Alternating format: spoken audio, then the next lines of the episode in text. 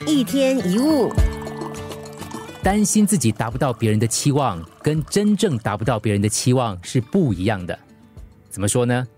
别人的期望，或者光是我们想象别人对我们的期望，就足以构成强大的动力。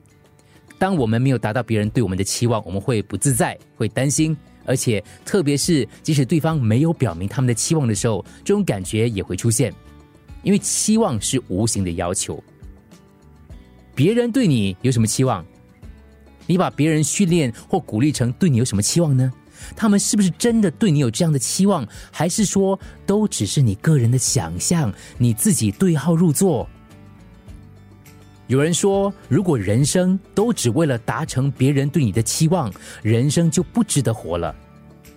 过度要求自己达到别人的期望，代表我们没有足够的时间活出自己的人生。好好想想。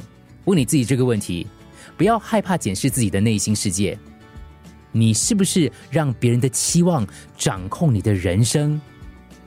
仔细看看你一直在努力达成的期望，然后跟着内心的感觉走，让它带领着你。你要意识到别人的期望怎么影响到自己的日常生活。你要明白到要好好照顾自己的期望，不需要活在别人的期望当中。一天一物。